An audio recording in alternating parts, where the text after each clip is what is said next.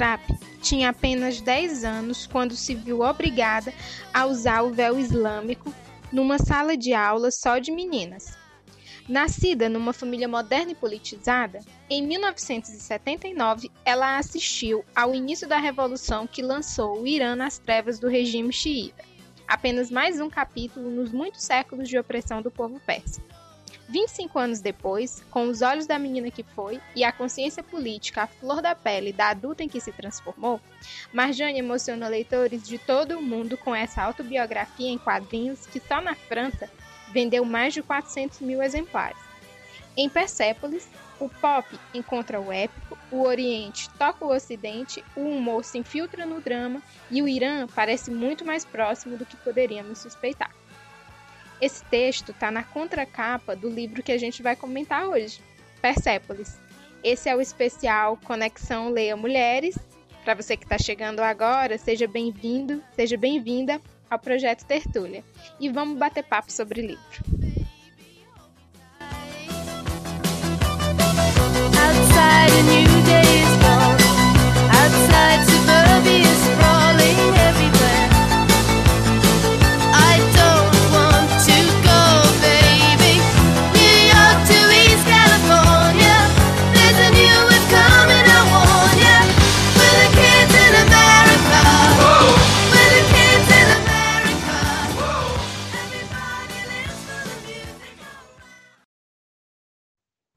Tô ouvindo. Ah, então tá. É... Conseguimos, né? Eu acredito que a gente já esteja conseguindo. Tá aqui, né? Tá dizendo que tá gravando, estamos aqui falando, tô ouvindo direitinho.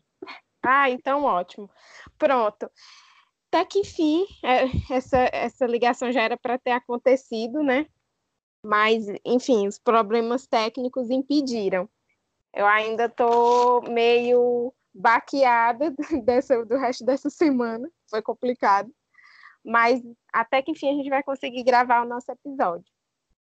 Certo? Tudo certinho. Pronto. Então, é, eu vou começar falando um pouquinho né, da, da ideia do nosso episódio de hoje. E, e aí, depois a gente vai trocando é, a conversa, Nesse, nesse episódio, tu vai conduzir mais, né? Porque tua leitura está mais recente. A Sim. minha, eu vi algumas coisas, ainda deu no ônibus ontem, na carona ontem vindo, eu ainda li muita coisa. Aí eu fiquei contente porque eu lembrei de muita coisa, mas ainda não li o livro todo. Mas é isso. Assim, é, hoje a gente vai falar sobre Persépolis, né? Que é o livro do mês do Leia Mulheres Parnaíba. E, enfim, é um livro que eu vou falar também no, na introdução do episódio, é, quando eu gravar, quando a gente terminar de gravar aqui. É, mas é um livro que eu achei muito lindo e gostei muito de vocês terem tido essa escolha, né? E aí eu queria que tu também começasse falando o porquê dessa escolha nesse mês, como foi esse processo, para a gente começar a conversa. Sim, então foi assim que a gente escolheu aqui no Leia Mulheres Parnaíba. A, a escolha dos livros, ela é bem democrática, né? Quando a gente resolve escolher, a gente pede indicação, né, no nosso perfil, para as meninas que já participam e tal. E aí nós temos é, uma das participantes, a Raquel, ela gosta muito de HQ, e aí nessas indicações ela indicou, se eu não me engano, dessa vez 10 HQ. Eu fiquei desesperada, meu Deus, como é que nós vamos escolher entre 10 HQ? Então, dentro da votação dos livros, eu tive que abrir uma votação só para as HQs, né? E aí a Persepolis ganhou, foi o mais votado, eu acredito porque era mais conhecido até, né? É, já é um livro bem comentado, e ganhou e foi uma feliz escolha, porque eu não conheço só de nome, né? Mas eu nunca tinha lido nem nada, e eu achei a história maravilhosa. Eu gostei muito do livro é, eu também, eu já só conhecia de nome, né? Durante muito tempo eu namorava com, com, com o livro na, nas livrarias, nos sites, mas sempre para mim, né, estava acima da média do que eu podia comprar de livro. E aí eu lembro que esse livro que eu tenho, eu comprei em São Paulo, numa viagem que, que eu fiz, porque estava, enfim, estava na livraria, era um dinheiro que eu tinha realmente, e aí eu comprei. Mas eu só li pela primeira vez, eu acho que foi ano passado. E também fiquei encantada. Assim, achei que realmente era tudo que as pessoas diziam, porque eu lembro desse livro, sabe de quando? Daquelas comunidades do Orkut. E, e aí eu eu fiquei, eu fiquei assim, gente, realmente é muito que as pessoas dizem assim, justifica o porquê que todo mundo é muito encantado com o livro. É, o traço dela, o desenho, o jeito que ela conta, a linguagem, enfim, o conteúdo histórico, tudo isso eu, eu achei bem, bem legal. E aí, Sim. assim. Ah, pode falar. Não, eu ia só falar isso, né? E como não é, pelo menos particularmente, eu não leio muito HQ, não é um gênero que eu leia muito, né? O meu estilo preferido mesmo é romance. Me surpreendeu a forma como ela contou a história, realmente ficou incrível. É, tu tem algum roteiro que tu queira seguir agora, Samia? Ou eu posso só fazer uma, um paralelo, né, entre esse, o Persepolis, e o Minha Casa é Onde Estou, que a gente discutiu da primeira vez? Só para. É. Pra... O que é que tu acha? Não, pode fazer o, o, o paralelo. Então, eu achei assim é, bem legal, e nem foi algo que a gente pensou, né? Porque a ideia de falar depois sobre o Persepolis é, é foi uma coisa que surgiu quando a gente estava falando sobre o Minha Casa é Onde Estou. Mas eu achei interessante porque é, tem as diferenças, e a gente vai falar dessas diferenças, obviamente, mas os pontos em comum entre os dois livros dessas duas escritoras me chamaram muita atenção. E aí eu enumerei é, algumas é, questões importantes que eu coloquei aqui, questões importantes e em comum com o livro da Igiaba. Então, alguns pontos que com certeza a gente vai discutir no, no decorrer dessa conversa. Por exemplo, a presença familiar é muito forte a questão familiar nos dois, né? É, é, essa coisa da relação dela com a mãe, com a avó, com os pais, né? De uma maneira é, geral, é, com, com a comunidade, né? As, os outros familiares também está muito forte, tanto na Igiaba quanto na, na Marjane. O envolvimento com a política, né? A, as famílias elas têm envolvimento com a política que não é só um envolvimento espectador, ou seja, tem pessoas que estavam envolvidas com os movimentos sociais, pessoas que estavam envolvidas com essa disputa política. Inclusive, eu achei bem legal porque tanto na Igiaba quanto na Marjane é um tio que tem muito essa figura importante, né? E o avô também. E aí, o afastamento do país de origem é outro ponto muito importante. Esse sentimento de pertença é, é complexo e dual, né, no, em relação ao lugar. É, ambos são relatos autobiográficos. É, eles relatam a infância, adolescência e começo de vida adulta. E ambos também falam, abordam os processos de adoecimento psicológico das escritoras Além, obviamente, dessa, é, nem tão obviamente, mas uh, essa questão que eu achei interessante, que eles também é, dão pinceladas, falam sobre a questão religiosa, né, a vivência da espiritualidade, enfim, de alguma forma. E esses foram os pontos que eu achei em comum e que também tornam os dois livros muito interessantes e muito irmãos, vamos dizer assim, nesse projeto que a gente está fazendo. O que é que tu acha? Eu concordo, até é, agora sim, também foi quando, porque não foi intenção a gente ler esses dois livros juntos, né? Porque foi coincidir. E na hora que eu estava lendo esse, eu não tinha feito uma associação imediata com Minha Casa é Onde Estou. Depois foi que nós, assim, comentando, fazendo os podcasts, foi que a gente viu, né, essa semelhança nesses pontos. E aí eu achei bem legal, porque eram duas autoras diferentes, dois momentos diferentes, é, dois países diferentes, né, mas que, querendo ou não, acabam tendo é, é, semelhanças. É, a questão do refugiado também, né, que a família da Idiaba vai refugiada para a Itália, e a Marjane também, ainda adolescente, ela também se refugia na Áustria, né? Então, são vários pontos que vão ligando e, e, e assim, foi bem legal a gente conseguir estabelecer essas, semelhanças entre os dois livros. E, e assim, o da Marjane é bem maior, obviamente, assim, a, a, a própria divisão, enfim, também é, é, é diferente. O, a, a, digamos assim, o formato em que a história se sustenta também é diferente, mas esses, esses pontos aproximam porque eles dizem muito de uma vivência, é, uma vivência de refugiada, de país em guerra, né? É, é, eu acho muito, muito legal mesmo. Foi uma, uma serendipity, né? Foi uma feliz coincidência, porque eu, é, eu achei os livros, assim, muito... Eles complementam muito até algumas discussões que a gente estava tendo entre nós mesma. Né? Essa coisa do sentimento de pertença do lugar, é, de se sentir estranha dentro e fora do seu país, dentro e fora da sua comunidade, enfim. Mas eu achei muito bacana o fato de vocês estarem lendo esse HQ, né? Essa história em quadrinho, que é como a Marjane gosta de chamar. E aí é contigo. Se quiser começar a conduzir aí, pode falar. Pois é, só para a gente concluir isso, estava falando, né? E o bom, por exemplo, inclusive, que é uma da querendo ou não, não é uma ideia principal, mas a gente consegue atingir isso dentro dos livros do Leia Mulheres, é que a gente acaba conhecendo países, culturas diferentes. O Minha Casa Onde Estou com a Diaba, a gente conhece muito, né, da história uhum. das tradições, e também da Itália, né, porque ela é italiana.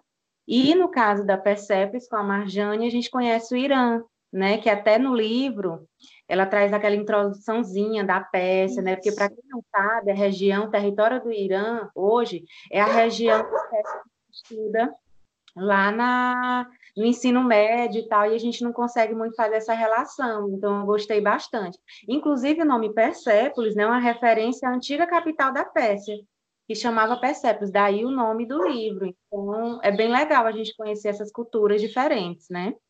Isso. E aí, continuando essa a questão do livro, então a Marjane, né, uma iraniana, ela está com 49 anos, é, é multitarefas, né? É romancista gráfico, ilustradora, cineasta, inclusive esse livro e outros livros dela, né? Viraram é, filme. Eu pesquisando, né? Eu descobri que tem até um filme dela agora disponível na Netflix, As Vozes, com aquele ator do Deadpool, o Ryan Reynolds. Né? Uhum. Né? Então, é de dica também para quem quiser. Eu nem sabia que estava disponível. Joguei lá o nome dela para ver se tinha alguma coisa, né? E quem tiver interesse também em assistir o, o filme do Persepolis, tem no YouTube, gratuito, ele completo. Só jogar lá na busca que dá, né, para assistir direitinho. É, e aí no livro tu tocou também um ponto interessante, né, como tu já falou, é um livro autobiográfico, né, que vai contar a infância dela, ela está mais ou menos com 10 anos quando, ele, quando ela começa a, essa narrativa, mas tem um ponto igual lá na, na, no livro Minha Casa Onde Estou, tem aquela revolução lá bem característica, né? Uhum. Nós temos um ponto muito importante nessa revolução iraniana ou revolução islâmica, né? Como ela chama aí, porque é onde nós vamos ter a mudança muito forte da sociedade. Então, outro ponto aí em comum entre os dois livros que eu notei, né? Uhum. As duas histórias contam como um marco essa revolução. E aí, como tu falou, a família da Marjane, pelo que a gente percebe, é uma família abastada, né? Tem, tem condições financeiras no Irã e tal. É, e por isso ela tem acesso a muita coisa do Ocidente, né? A, conhece música, programas, né? É, então ela é influenciada ainda pequena por essa cultura ocidental. E a família dela também muito liberal, né? Isso mesmo ela fala comparando com outras famílias iranianas, né? muito liberal, né? não cobravam ela tanto assim, então é, eles tinham essa relação com a política, e aí tem aquela, aquelas manifestações contra o chá, né? que é justamente aquele político que ele foge, né? que ela conta no livro. É, e aí toda a família dela participando, então desde a infância ela vai tomando, ela tem contato com essa política, com manifestações, né? Você vê que ela tem uma infância muito diferenciada. No livro Início, ela tem conversas com Deus, né? Profeta, é super engraçada com, como que ela conversa com Deus. É um amigo, né? Ela conversa assim, não é como alguém superior, assim. Ela vai conversando como se fosse mesmo uma amiga imaginária. E aí de, ela diz, né, que queria ser profeta e tal. Isso. É, eu at... Desculpa, te interrompi. Não pode falar. Então, eu até marquei assim, né? Eu fiz assim coisas que eu, go que eu gostei no livro, né? Que eu fui lembrando, né? Para aí fui anotando. E aí essa parte do eu quero ser profeta, eu achei muito legal, porque ela, é, é, assim, ela era uma criança bem, é, pelo que o relato dela aqui, uma criança bem extrovertida, inteligente, e aí ela dizendo que, que queria ser profeta e tal. E o que eu acho legal é a justificativa. Foi o que eu mais gostei, né? Que ela disse que queria ser profeta por causa, é, porque a, porque a família dela tinha um Cadillac, o pai dela, né, tinha um Cadillac, porque a empregada não comia à mesa com eles e porque a avó sentia dor nos joelhos, né? E aí ela dizia no livro dela lá que ela também, assim como outros profetas, tinham o livro dela. E aí era simples, né? Essas coisas iam ser proibidas para que ninguém, né, tivesse nem mais nem menos. Então sempre teve mesmo um fundo na, nas questões dela um fundo de leitura social nisso. E de localização. Eu acho que desde sempre ela localiza muito de onde é que ela vem, de onde é que ela está falando, né?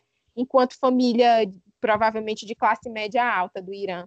E eu achei isso muito legal. É, é, dela querer ser profeta, que é tipo, para eles, né, na, na, na, cultura deles, é um alto escalão, né? E desde pequena você já sonhar com como ela diz, né, com a justiça, em fazer justiça, em fazer, né, a, a, a questão social ir para frente. Eu achei bem legal isso. Pois é, e como quando ela disse que quer ser profeta na escola, ela é repreendida, né, pela, pela professora e tal, e tanto que depois disso ela aprende a dizer que queria ser médica, né, tem uma passagem no livro que ela fala sobre isso a família dela, depois que vem a reclamação da professora, dizendo que ela estava querendo ser profeta e tal, quando a mãe dela pergunta, você quer ser o quê? Aí ela engasa assim, não, quero ser médica. Ah, tá certo, ótimo. E nesse ponto da questão, por exemplo, da empregada que comentou, é, que comia na, na cozinha, né, não fazia refeição junto com a família, é interessante como ela se assusta, porque a família dela, envolvida com a política, eles têm muito ideias socialistas e comunistas, né? Inclusive, é por isso que eles bastante perseguição, inclusive o tio. É, o, o tio, Anush. Anush, justamente, acho que é assim que fala o nome dele. É, e aí ela, ela se espanta como é que nós temos é, ideias igualitárias e a nossa empregada ela, ela tem uma diferenciação dentro da nossa própria casa, né? Ela se espanta uhum. com essa questão. Mas aí você vê mesmo uma questão cultural, né? Tanto que tem a passagem lá da menina que morava na casa dela, acho que era essa empregada, que namorava com o é vizinho. A Merri. Isso, mas diz que é irmã dela e não que é empregada. E não poderia. O pai dela, quando descobre, ele fica extremamente chateado, porque eram classes sociais diferentes e não poderiam né, ter relações é, nesse sentido. E, e aí ela fica chocada com isso, né? Ela já com esse pensamento mais libertário, ela, ela não consegue entender essa diferenciação. É interessante esse ponto. E, assim, só continuando, né, aquela questão que eu falei, né, que eles participam das manifestações do chá, é interessante quando eles vão falar assim, é, que eles lutam para a queda do, do chá, querendo mais liberdade, mas o governo que vem depois, ele vem com um extremismo religioso, né, uhum. e aí uhum. deixa uma situação mais complicada, porque aí vão ter inúmeras guerras, né, depois disso, como ela vai contando no livro, mas também são impostas diversas condições, como ela vai colocar, elas não eram obrigadas a usar o véu, né, a partir de então, elas agora é, é traje obrigatório para as mulheres.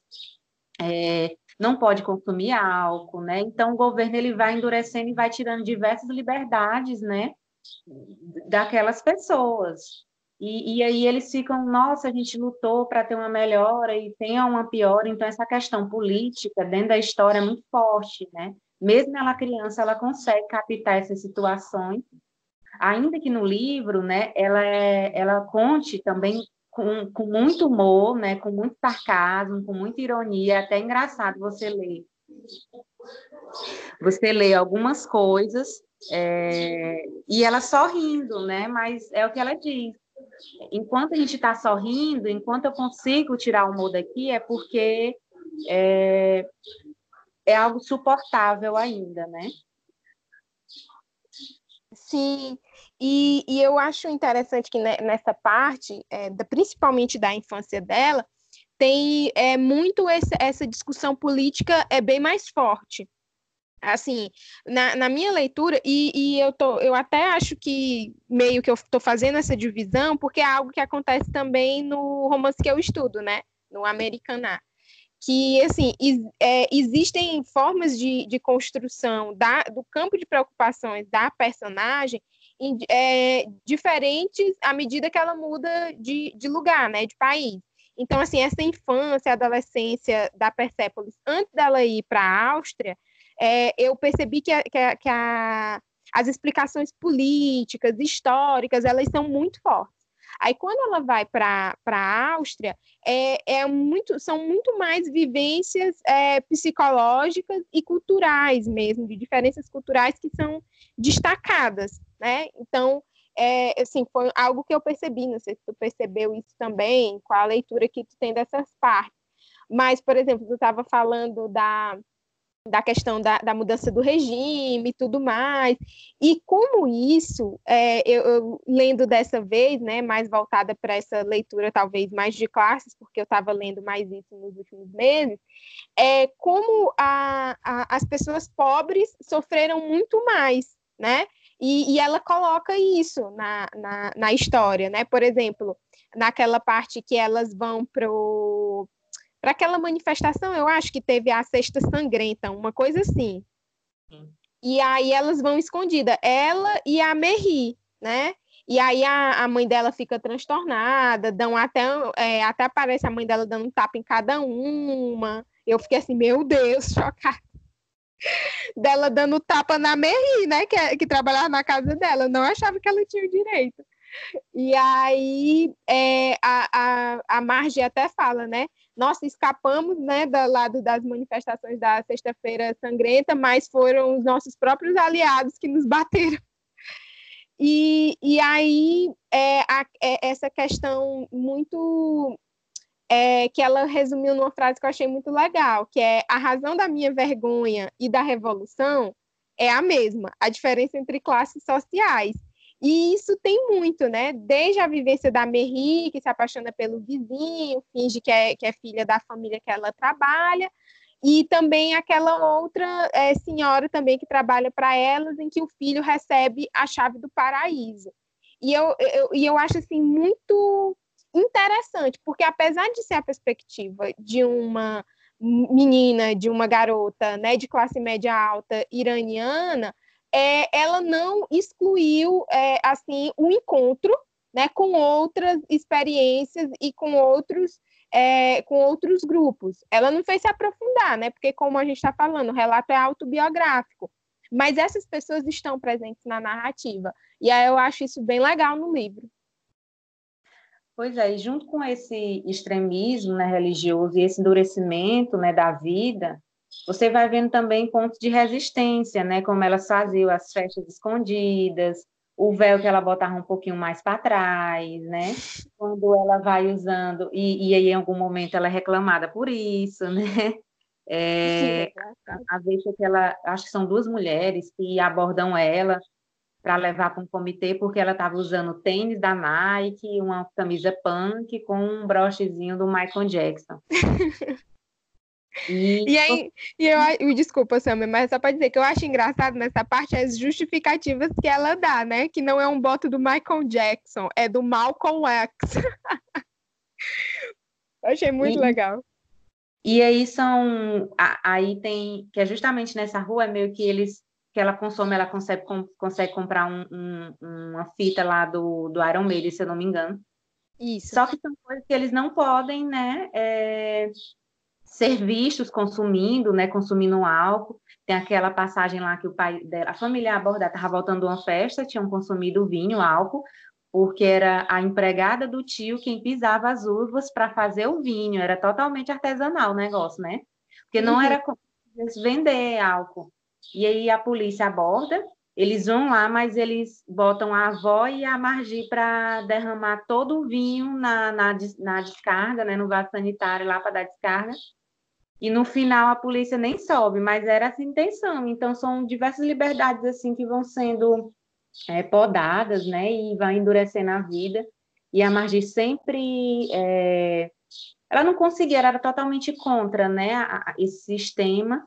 Ela já vinha de uma família mais libertária, né, vinha com essas ideias de socialismo e de comunismo. Ela lia muito, isso no, livro ela fala bastante, né, porque ela lia bastante, inclusive Marx, ela era, tinha muitas essas ideias, né, até o momento que Infelizmente, eles percebem que se ela ficasse ali, né, seria muito perigoso, até porque começa a ter os bombardeios, né, que ela perde a amiguinha, a bomba cai do lado da casa dela, né, ela fica com muito medo pensando que era a família dela que tinha morrido.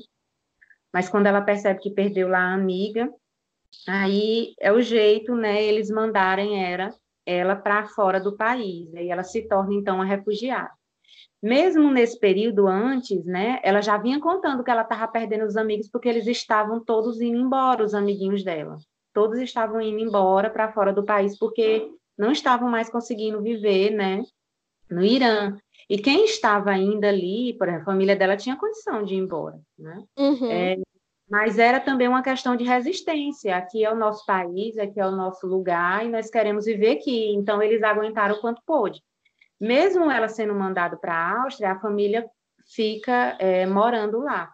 Inclusive, eu vi alguns comentários depois que hoje ela não pode retornar ao Irã, ou pelo menos ela não, ela prefere não ir porque ela sofre ameaças, né? Isso, também vi. Mas ela continua morando lá. A família dela nunca saiu de lá, né? Mas de, pelo menos eu vi alguns comentários ela falando que a família dela não corre risco, eles estão bem e tal, então por isso que ela não é preocupada. Porque... E ela só não fala muito deles, né? Também para não chamar muita atenção também. Justamente, né? Mas aí ela vai, como outros amiguinhos vão, e aí também ela começa a sofrer outros tipos de problema, né? Porque ela está indo para um lugar que ela não domina o idioma, ela não entende. Porque no livro ela conta também que no Irã ela foi educada também com a língua francesa, então ela sabia falar francês. Né? mas lá na Áustria, o alemão ela não sabia, então ainda teve mais essa dificuldade do idioma. E assim, me chateou muito, porque ela foi com a recomendação de uma amiga da mãe, né? Ela era para morar. E essa amiga da mãe trata ela assim super mal, super mal, tanto que nem na casa dela ela fica, né? Ela já arruma outro lugar para ela ficar. E eu achei aquilo ali, nossa senhora, um adolescente, a menina ela vai morar só criança praticamente, né? Eu achei aquilo é. tão complicado. E pronto, eu também marquei essa parte aí. Eu acho que a amiga é a, eu não sei se eu acho que é a Zozou, uma coisa assim. Que eu acho que ela tem até uma filha também. Hum. E, e aí eu só queria antes, assim, porque um, uma das coisas, né, que ajudou eles a, a decidirem, né, que a, também contribuiu, né, para mandarem a Marjane para fora, é que ela também não, ela se rebelava realmente, né? ela discutia, e tem uma parte no livro que eu acho muito interessante, que ela está assistindo aula e a professora diz assim, com a expulsão foi um calvário, é, isso ela narrando, né? Foi um calvário que ela já tinha sido expulsa de uma escola. Foi um calvário encontrar uma escola que me aceitasse. Bater na diretora era um verdadeiro crime, mas graças à minha tia, que conhecia altos funcionários do Ministério da Educação, né, aí os privilégios da classe, consegui uma vaga em outro colégio. Aí lá, né, a professora está dizendo, desde que a República Islâmica foi instaurada, não temos mais presos políticos. Aí a margem interrompe, né? Meu tio foi preso pelo regime do chá, mas foi o regime islâmico que mandou executá-lo. A senhora afirma que não temos mais presos políticos, só que de 3 mil presos na época do chá, passamos a 300 mil com seu regime. Como ousa mentir desse jeito? E aí ela, enfim, né, é chamada a atenção, à noite ligam para os pais dela, né? O pai dela comemora o fato de, da professora, é, é, é assim, da Marge ter colocado a professora nessa situação. E aí ele diz, né, puxou ao tio. E a mãe responde, né, a mãe da Marge, e você quer que ela acabe como ele, executada? Sabe o que, que eles fazem com as meninas que prendem? Aí ela vai dizer, né, que há estupro, né, como sempre o estupro uma arma de guerra contra mulheres, né?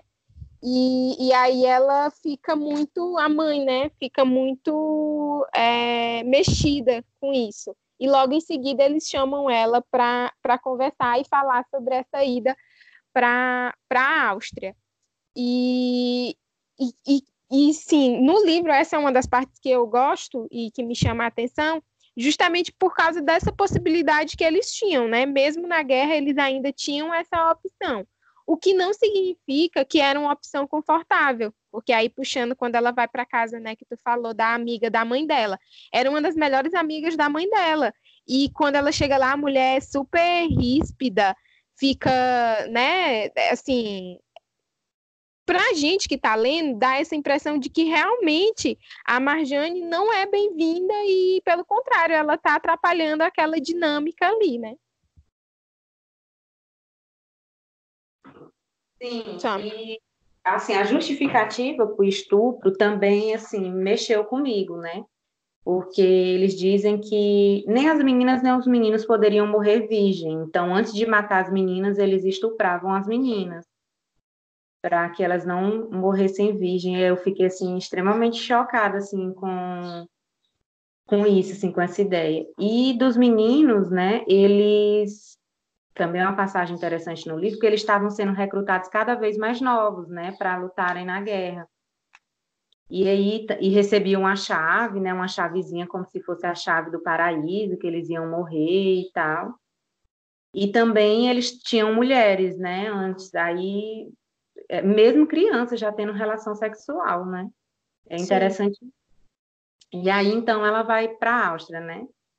Por conta disso, porque já estava realmente ficando muito é, difícil a vida. É, até tem uma passagem também no supermercado, os mantimentos também estavam cada vez mais escassos, eles não estavam mais conseguindo consumir as coisas, né, comprar alimento. E ela é mandada para a Áustria, que aí começam outros problemas, né, que ela vai enfrentar. É, como o choque cultural, por exemplo, né, é, é, muito diferente, é uma sociedade diferente. Ainda que ela tivesse contato com coisas do Ocidente, é, ela vai ter contato, por exemplo, a iniciação sexual, né? Quando aquela Sim. amiga diz que ela tem um namorado e ela vê o menino seminu, né? Vê ele se beijando e ela nunca tinha visto isso porque o contato, né? No Irã não é permitido em público e, e, e, lá na Áustria era algo comum e tal, as drogas, né? O acesso à droga, o uso de drogas, é, o primeiro namorado, as decepções amorosas que ela tem e a não adequação dela, né? Aonde ela vai passando, ela muda muito de, de estadia de casa, né? Porque ela não se não consegue. Isso é interessante, ela não consegue se encontrar ali e aí é um outro ponto que eu, me lembrou muito do Minha Casa Onde Estou, foi que ela disse que ela é, se viu iraniana na Áustria, porque no Irã não era colocado em questão isso, né? Depois que ela foi para uma outra sociedade, um outro país, foi que ela percebeu as diferenças. E aí, eu, a, a, naquela época da, que a gente conheceu a Idiaba, ela falou muito disso. Ela disse: Olha, eu na Itália eles dizem que eu sou somali. E na Somália eles dizem que eu sou italiana. E o que é que eu sou então? Né? Essa questão da identidade, né? Problemas com a identidade é, é, é, é bem interessante nas duas histórias. E me lembrou muito o, é, um texto que tem do, do Stuart Hall, que ele vai falar justamente é, que essa experiência que a gente tem, né, desse hoje, né, de, desses encontros é, vamos dizer assim, né, na, nessas sociedades multiculturais, né, na globalização, é, elas deixam as vivências identitárias das pessoas ifenizadas, né? Ou seja, é, é sempre uma coisa puxando a outra, como por exemplo, né?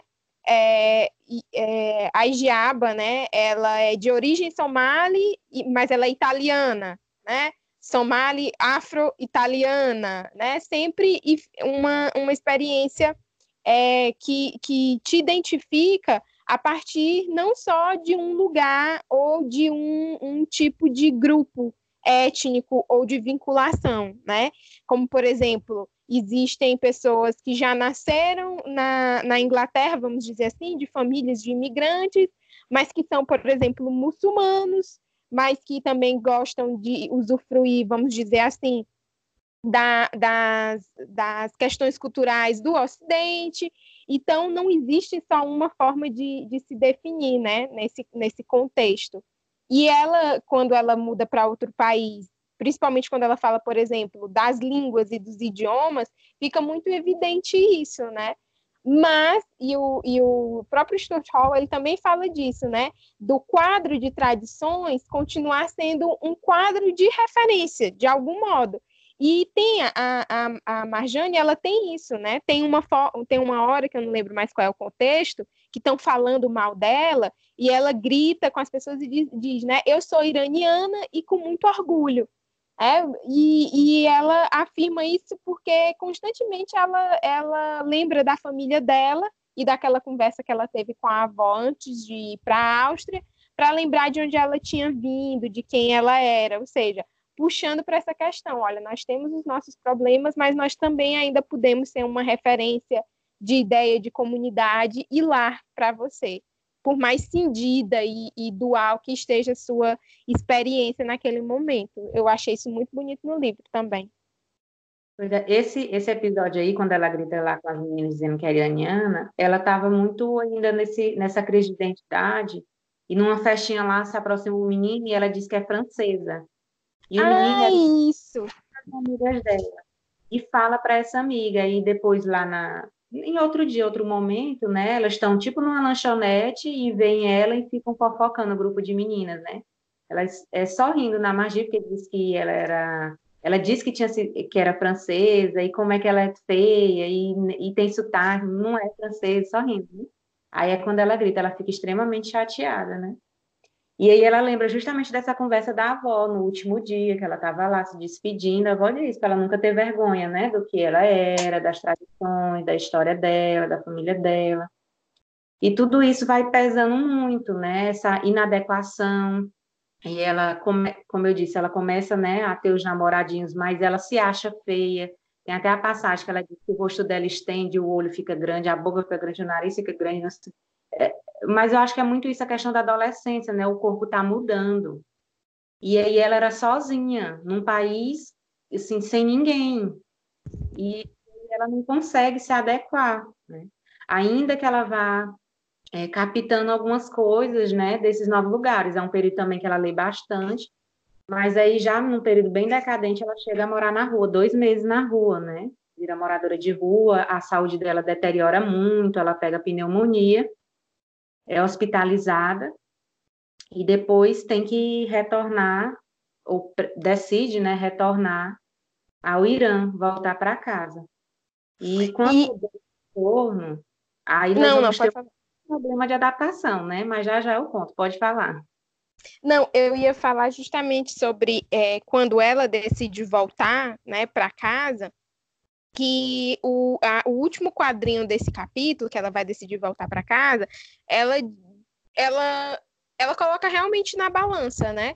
É, assim, vou voltar para casa, digamos assim, até logo, liberdades individuais, mas o que se pode fazer.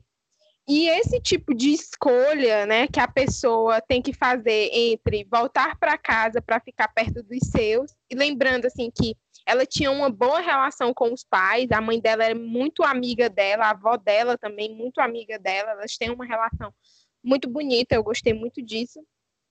E me lembrou também a Igiaba, né, com a mãe dela e tudo mais. É, estar afastada da mãe também se me lembrou muito a Igiaba. É, e aí ela decide voltar para casa, mesmo uh, tendo que recusar essa liberdade que ela tinha na Áustria, né? Essa liberdade de ir e vir, é, de poder ler o que quiser, na hora que quiser, escutar a música que quiser, namorar com quem ela quiser, porque ela namora, né? Inclusive, ela vai parar na rua por causa de, de um monte de desacertos, né? Inclusive com o então namoradinho lá que tá com ela. E aí eu lembro que ela fala isso, né? Que ela pegou tipo uma pneumonia, foi uma bronquite, ela fumava, né? E, o, e ela fala isso, meu Deus, eu escapei da guerra, para vir ter um ciricutico longe de casa por causa de um de um cara, né? Também por causa de um cara. Tanto é que ela não fala isso para a família, né? E decide voltar para casa e ter que lidar com um período de readaptação novamente, como diria a Igiaba, né, sobre a mãe dela, remapear a vida dela novamente. Pois é, e, e, é um acordo que ela faz com a família, né? Quando ela liga, que o pai dele fica, o pai dela, perdão, fica muito feliz de ouvir, porque estavam dois meses procurando ela e ninguém tinha notícia, né? Foi justamente o período que ela estava morando na rua, ela faz o acordo, olha, não, não me perguntem nada. E eles, ok, não vamos perguntar nada. E aí é um acordo que ela faz, não conta nada do que ela viveu, sofreu, né? Na, nesse período que ela, que ela esteve lá na Áustria ainda que dentro desse período, ela ainda tem uma visita da mãe, né? A mãe vai lá, até arruma um outro lugar para ela morar e tal, mas não dá muito certo, né? Mas é isso. E aí essa readaptação, ela vai sofrer bastante, muito. Porque, como falou, é remapear, né? Novamente, retomar. E agora, depois de já ter experimentado, né? Essa liberdade maior. E aí ela entra num quadro de depressão, inicialmente, passa o dia todo assistindo televisão sentada, né, sem ter força para nada, sem querer fazer nada. E aí tem toda a, a peregrinação dos familiares, né, é, e amigos, querendo conversar com ela, perguntando como é, e ela sem querer contar muito como foi o período, né, da Áustria. E aí, dentro desse período de depressão, ela tenta suicídio, né, em duas, por duas vezes a primeira vez se cortando, que ela não tem sucesso, e a segunda vez tomando, acho que era antidepressivo, né? Um monte de comprimido. E aí, depois de não conseguir, ela diz: Bom, tentei me matar e não deu certo, então vou viver. Aí ela desperta, né? Como é, volta a, a estudar, parece, se não me engano, arruma um emprego, começa a melhorar de vida. Começa, é, não no sentido financeiro, né? Mas em, em contraponto à, à situação que ela estava de depressão começa a se arrumar e tal. E, e aí ela começa a ter um pouquinho de melhora em relação à saúde também. Nesse período, quando ela dá essa melhora, né, que ela encontra o namorado Reza, que é o futuro marido. Isso. E da parte lá, quando ela estava sofrendo com as questões né, é, de readaptação, tem um quadrinho que ela fala. É mas assim que passava o efeito dos comprimidos, eu tomava consciência do meu desespero, minha calamidade se resumia numa frase, e aí ela se questiona, né? Eu, é, era uma ocidental no Irã, uma iraniana no Ocidente, não tinha identidade, não via nem mesmo é, é, como é que eu fazia para lidar com essa situação. E, e, eu achei essa parte interessante justamente porque localiza muito o problema que ela estava sentindo, que era essa readaptação de estar. Tá, tanto é que ela foi a, a, vários, pelo menos uns três psicólogos, né? Ela foi, os três terapeutas, e, e aí ela tem todo esse problema de adaptação, né? E depois, né? É, tentando se reencontrar, ela, ela consegue, né, através de um trabalho é, que eu achei aqui, ela fal, falou que voltou a fazer exercícios até virar professora de aeróbica. E aí nessa hora toca Eye of Tiger, né, aqui na, na, na, no livro.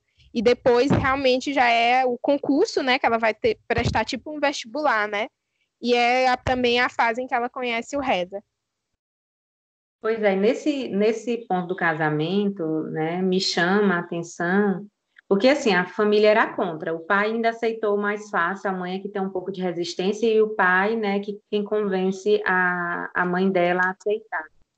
Porque depois é que eles vão dizer que não já sabiam que não ia dar certo o casamento, né? Mas o ponto que me interessa é a conversa que o pai da Marge vai ter com Reza, que chama antes do casamento e diz: olha, é, a questão do divórcio era facultativa, então tinha que constar no contrato de casamento a possibilidade da separação se a Marge quisesse separar no futuro. E aí o Reza aceita, né, sem problemas e tal, mas isso me chama atenção, né, a questão da mulher é, só poder se separar se o marido anteriormente aceitasse a possibilidade, tinha que constar como uma cláusula lá do contrato de casamento.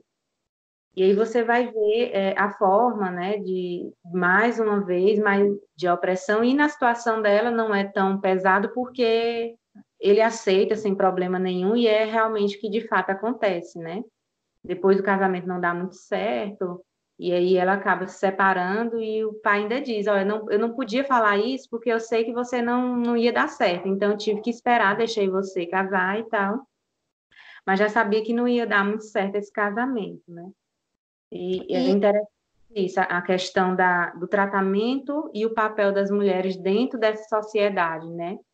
Lembrando que não é muita questão da religião, que foi algo que a gente falou quando a gente comentou o livro do Minha Casa Onde Estou. São esses extremistas, muitas vezes, é que criam essas regras, né? Que, que tiram esses direitos das mulheres. Uhum. E nessa parte do casamento, divórcio e tudo, também me chama muita atenção a conversa dela com a avó, né? Ela chega na casa da avó chorando e a avó preocupada. O que é que você tem? Não sei o quê. E aí ela diz, né, que eu acho que eu não amo mais o Reza, porque, enfim, né, estavam convivendo como casamento, não era mais como namorado, é diferente, muito diferente. E aí ela disse: Ah, é, a avó dela, né? É esse o seu negócio terrível? Meu Deus, me deu um medo. Já achei que tinha morrido alguém. Você sabe que eu sou cardíaca. Chorar assim por causa de um divórcio. Aí ela vai dizer: escute bem, eu fiz isso há 55 anos e posso te dizer que na época ninguém acabava com o casamento, mas eu sempre pensei que viveria mais feliz sozinha do que com um pentelho. Aí, né, a margem. É, mas não tem nada demais. O primeiro casamento é um esboço para o segundo. Da próxima vez, você vai se realizar. Enquanto isso, se chora tanto, pode ser que, que ainda ame ele, né? E aí ela vai dando lá os conselhos e tudo mais. Mas o que eu achei interessante mesmo foi justamente isso, né? Que foi uma coisa que tu chamou a atenção com relação a, ao livro da Igiaba. Essa, essa questão da gente ter todo o tempo aquela visão é, homogênica de como são os grupos de pessoas nos diversos países e culturas, da gente achar que elas amam e idolatram o casamento e tudo mais. E até no próprio caso da Marge, o casamento foi muito estratégico, né? Foi uma saída prática, porque eles não podiam andar de mãos dadas, é, eles foram chamados a atenção, inclusive, é, se eu não me engano, em relação a isso, né? As demonstrações de afeto em público. Então, é, e aí eles tinham que ficar em casa, mas ficar em casa só também entediava. Lembrando que eles são jovens, têm vinte e poucos anos, enfim. E aí o casamento foi uma saída mais prática. Mas o que não queria dizer, como o pai dela, né, já suspeitava que ia dar certo, vamos dizer assim, para sempre, né? Sim, é, e, e, que bom que ela vinha de uma família, né, com a cabeça um pouco mais aberta, tanto que não foi um problema, eles já estavam esperando isso, né, o próprio pai dela fala isso, a mãe dela fala isso, porque quando ela casa, ela tinha 22 anos, né, também muito nova, assim, uhum. pensamento ocidental, né, 22 anos é muito novo, ainda que em algumas sociedades se case bem mais cedo do que isso, né, é, mas, e ela com a cabeça dela e tal, eles achavam que realmente não ia dar muito certo, e, e, e é o que acontece. E aí, aos 25 anos, ela se separa, e é quando também decide ir embora, né? Que é quando ela vai para a França, vai morar em Paris, em 1994. Isso. É, que é onde ela vive hoje, né? Ela mora em, em Paris. E aí, né? É, dá início, né, começa a questão do, dos desenhos e tal. A Marjane ela é considerada a primeira ilustradora, né, iraniana, mulher, de história em quadrinhos, e é legal isso. É, e aí, falando também dessa linguagem em quadrinhos, porque foi um ponto que as meninas do grupo aqui do Leia Mulheres Parnaíba falaram, algumas né, tiveram dificuldade com a questão dos quadrinhos. O livro, quadrinho, os quadrinhos, eles não são desenhados coloridos, né? É preto e branco o livro inteiro. E aí, depois pesquisando, né, a, a Marjane disse que foi algo proposital mesmo, ela queria dar um ritmo de leitura. O livro ele é grande, realmente, porque na, na versão original ele é publicado em quatro volumes, e na versão brasileira ele é publicado inteiro, né? São, então, ele tem mais, de quatro, tem mais de 400 páginas, então ele é bem grande. E aí ela queria dar um ritmo de leitura, então foi algo proposital não usar cores. E até no filme, ele não é totalmente preto e branco, o filme do Persepolis, né? Ele tem algumas cores, mas muito discreto, né? Ele é basicamente também preto e branco. Eu, particularmente, não tive dificuldade. Na verdade, eu adorei, é bem diferente, assim, porque eu não tenho um hábito muito de ler HQ. As HQs que eu lembro era mais parte infantil mesmo, né? E de super-heróis, então ele é extremamente colorido e tal. E aí eu gostei realmente, dá um ritmo de leitura muito bom. E tu o sentiu... traço. Oi. Tu sentiu Desculpa. dificuldade de ser preto e branco, alguma coisa assim?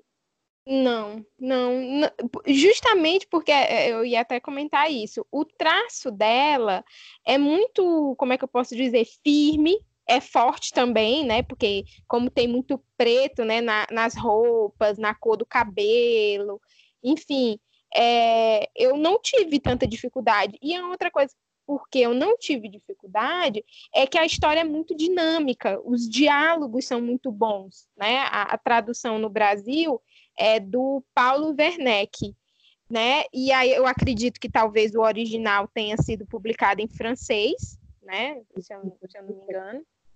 Acredito. E, e o, eu achei muito interessante é, o, o, desenho todo, assim, porque apesar de ser, digamos, eu não vou dizer que é simples, né? Porque eu não acredito que desenhar um, um troço desse seja simples.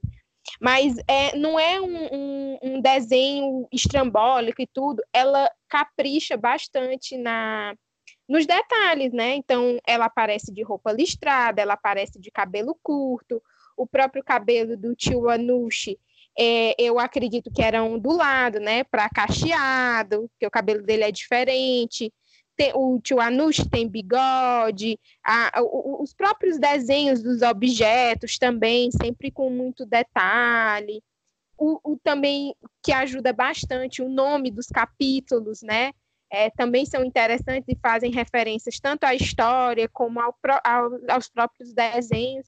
Então, eu não tive. Eu acredito que quando a pessoa tem dificuldade, é muito mais justamente por um modo, é, como é que eu posso dizer? de hábito, de consumo também, né? Hoje a gente consome tudo muito colorido, tudo muito com filtro, né? Por exemplo, no Instagram, nos, nos aplicativos. E aí, às vezes, a, a, gente pode acabar desenvolvendo essas dificuldades quando pega, por exemplo, algo mais, como é que eu posso dizer? Cru, vamos colocar assim, né? Cru no sentido de sem floreios, né? Como é o, o, o acredito que pode ser isso também.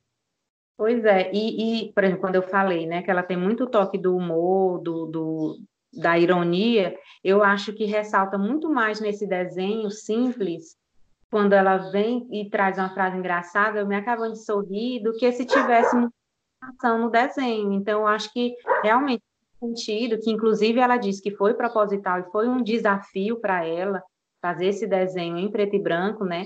ela tem uma entrevista muito bonita com a Emma Watson, né, que é a Hermione do Harry Potter, enorme entrevista, é onde justamente ela fala, né, porque a, a Hermione, a Emma Watson, ela pergunta para ela por que que era preto e branco e tal, era mais simples. Ela diz, olha, os quadrinhos é uma linguagem específica. Ao invés de eu te dizer que tem um passarinho cantando na janela, eu preciso desenhar. Então, o HQ, o desenho, ele comunica através do desenho, não tanto da palavra. E aí, essa, é, a minha escolha do, do preto e branco é justamente para trazer esse ritmo de leitura, o que também foi um desafio.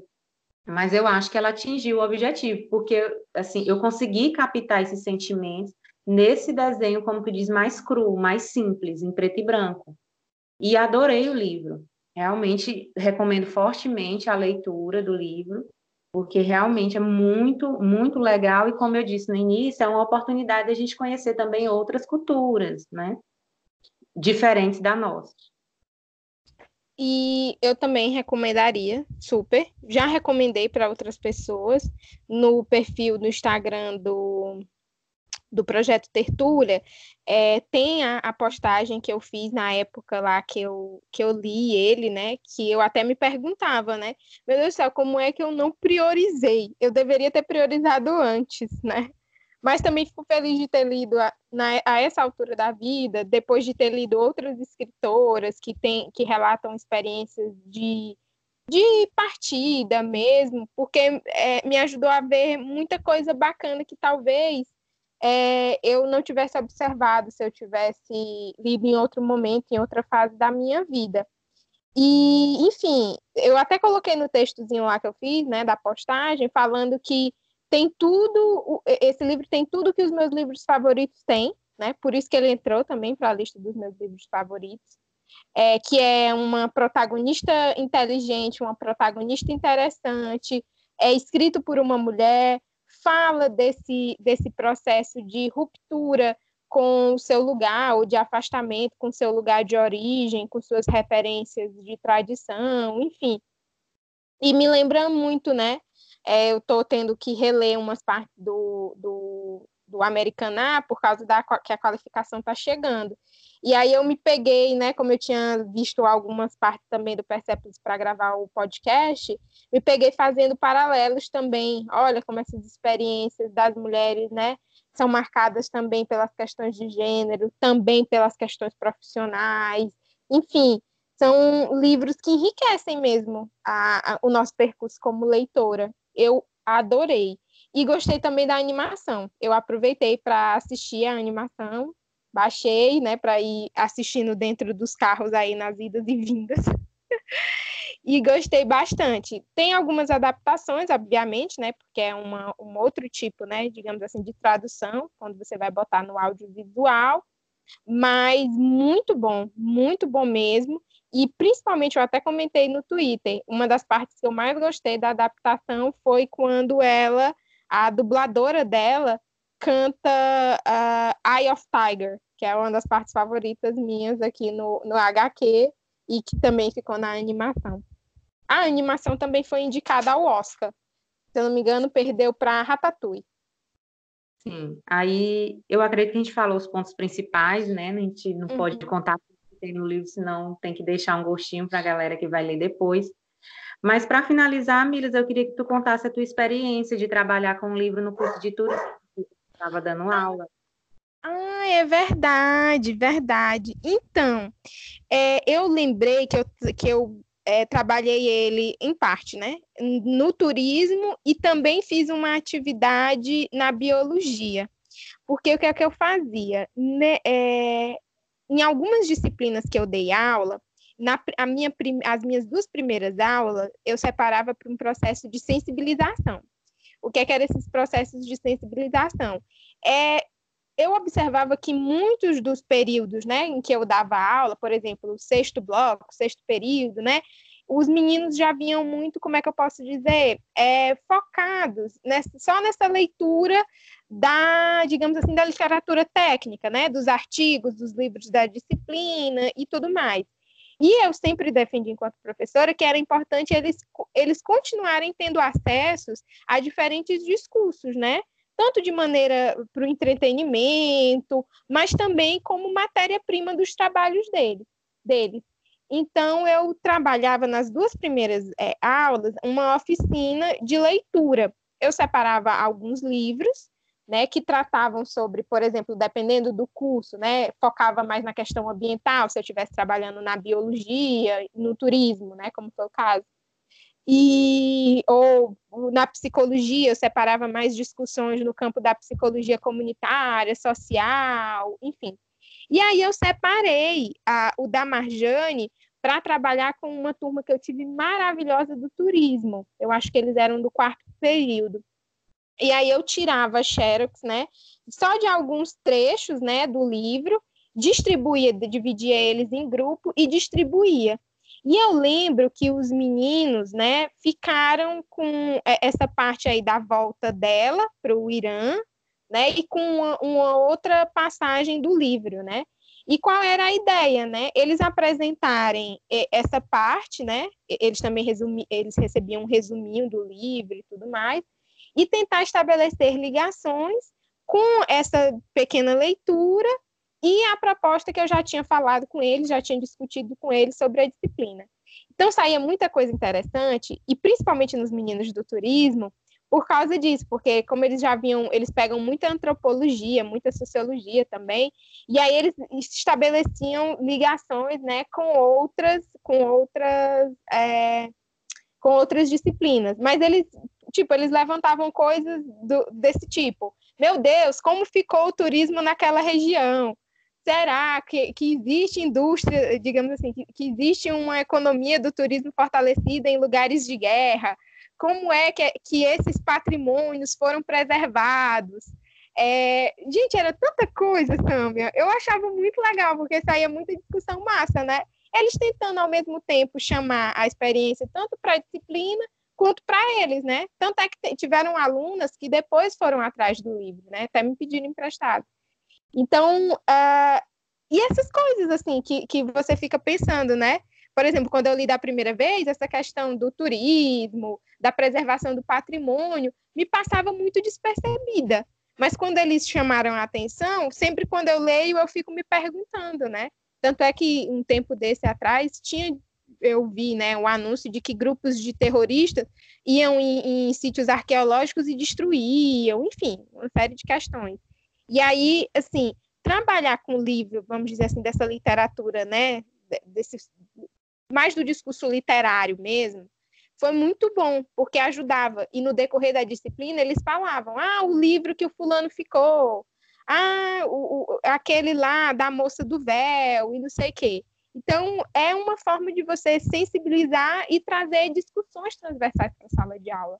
E o Persepolis, ele é muito bom, porque como ele era em quadrinhos, e, é, isso chamava a atenção. Né? Já aparecia o desenho, né? Já tem uma parte do processo da imaginação que é, como é que eu posso dizer, que é, é que, que ajuda o leitor, né? Que ajuda o leitor a romper com, com também com os estereótipos que estão encravados no nosso imaginário quando a gente está fazendo nossa leitura e imaginando nossos personagens.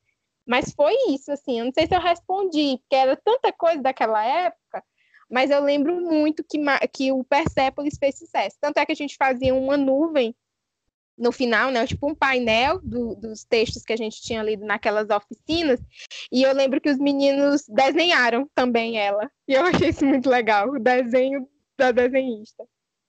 Não, o legal é que, por exemplo, cada pessoa que lê dá um olhar, né? Como tu diz, olha, a primeira, lei, a primeira vez que eu li, eu não consegui fazer essa associação do turismo, mas quando os meninos do turismo já leem, eles conseguem, né, já trazer essas questões é, eu acredito que a galera da psicologia, né, com esse olhar da psicologia, olhar a questão do adoecimento psicológico que nós temos aí, uso de drogas, tá? então cada pessoa vai dando, né, puxando meio que para sua área, então fica extremamente rico. E ele é um livro que, que possibilita realmente, assim, você você fazer essas, essas ligações. E era como eu dizia para eles, olha, não tem leitura certa, não tem leitura errada, tem a nossa leitura. Tanto é que eu perguntava, grifem as palavras e as frases que mais chamam a atenção de vocês. E como eles ficaram com essa parte do processo de adoecimento, essa parte que eu até citei aqui anteriormente, eles citaram também, né? O que, que eu era? Mesmo porque, e aqui eu eh, vale lembrar, muita gente que estava no, no curso que a gente deu aula lá na UFP, né? Era gente de fora e passava por esse processo de saudade de casa, né? O homesick é, passava por esse processo de que quando voltava para casa dos pais sentia falta da vida e da liberdade que tinha em Parnaíba. Então, é, tem muito disso, né? É, tanto é que o, o, texto que abre o nosso episódio de hoje, né, que é o texto da contracapa, ele coloca, né? O Irã parece muito mais próximo do que nós poderíamos imaginar. E nesse sentido, eu lembro dessa coisa, né?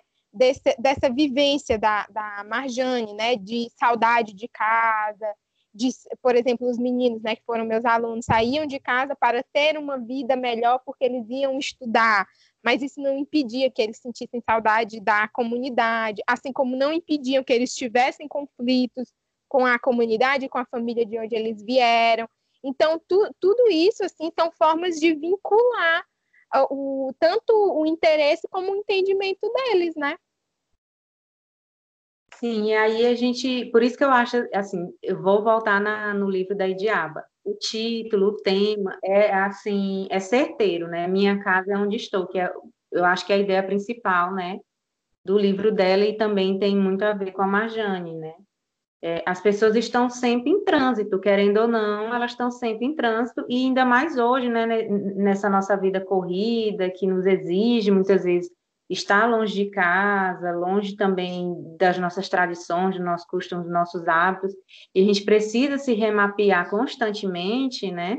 Eu acho muito certeiro a ideia, né, lá do livro da Idiaba, com também a, a história da, da Marjane no Persépolis.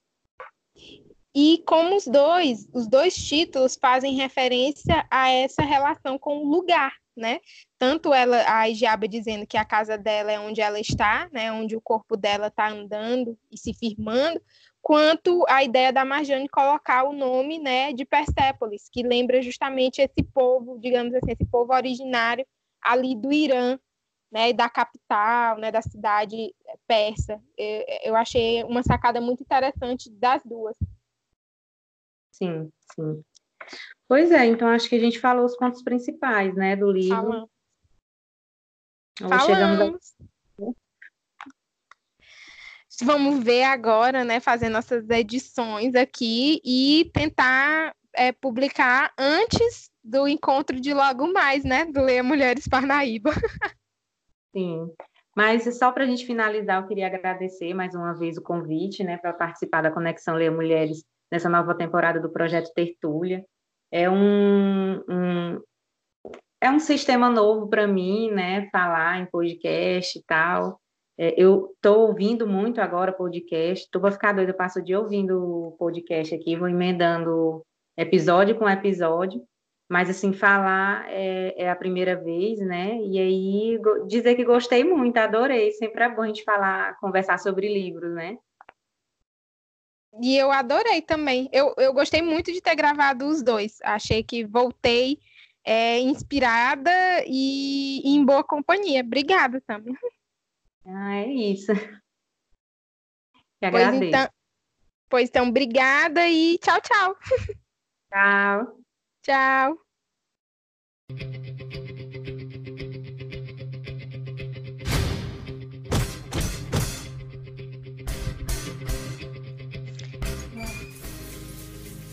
Esse episódio foi uma luta para gravar. O Anchor deu uns problemas. E desde ontem a gente tentava gravar. Mas aí agora de manhã deu certo. E a gente conseguiu falar sobre esse livro tão legal que é o Persepolis. Eu espero que quem ficou até o final tenha gostado da discussão. Eu acho que foi um dos episódios que eu mais gostei de gravar. E, bom, as trilhas sonoras fazem referência a músicas que estão no, no livro. Inclusive, essa que está tocando aqui no fundo, ao final, é um trecho da animação. Quem tiver interesse, corre para ver que está no YouTube. É muito legal. E eu tô querendo só dizer mesmo que eu tô muito agradecida a Sâmia, a todo mundo que está ouvindo e que está colaborando de alguma forma com, com esse podcast. A ideia é sempre essa: falar sobre coisas legais, é, deixar também referências de leitura, de podcast. Tem muito podcast legal sobre o Persepolis, né? Por exemplo, o do Anticast, eu acho que é o 227 ele é bem legal sobre, sobre esse, tanto sobre o livro quanto o filme. É muito interessante. Tem um também um episódio piloto de um podcast chamado, acho que Da Prateleira, que também traz muita informação legal. E eu queria aproveitar também para indicar a série do, do canal no YouTube, é, Obriga História, que tá muito legal sobre é uma série sobre revolução islâmica. Para quem quiser é, se aprofundar no pano de fundo político-cultural do Persepolis. É uma série bem legal. Eu assisti, recomendo. Só, só são três episódios. O cara explica muito bem. O cara, porque eu esqueci o nome dele agora, desculpa. Mas, enfim, é, para quem quiser é, se aprofundar, é uma boa pedida. E, bom, dizer mais uma vez, agradecer e deixar aqui um aviso. Semana que vem, ou nos próximos dias já, eu vou aproveitar que eu tô com um tempinho sobrando e vou gravar logo, vai ter um episódio especial, mais curtinho, esse sem convidadas, só sou eu mesmo, grande desafio para mim, uh, ah, para falar sobre o livro que o Leia Mulheres Piripiri vai ler em setembro, A Cabeça do Santo. Esse livro é A Cabeça do Santo, da Socorro Cioli. Que é uma escritora cearense. O livro é muito bacana. E aí eu fui atrás da história de como o livro foi escrito né? Por trás da história, a história por trás da história. Então, uh, se você gosta de saber as ideias, como foi que surgiram, a ideia para a escrita, eu acho que é um episódio que, que você pode gostar. E é um episódio também que eu vou meio que homenagear um amigo querido, é, enfim, que é o Célio, porque ele me ajudou a definir alguns é, sonzinhos para a trilha sonora desse episódio especial mais curtinho. E mais uma vez, para quem ficou aqui até o final, meu muito obrigada e até a próxima.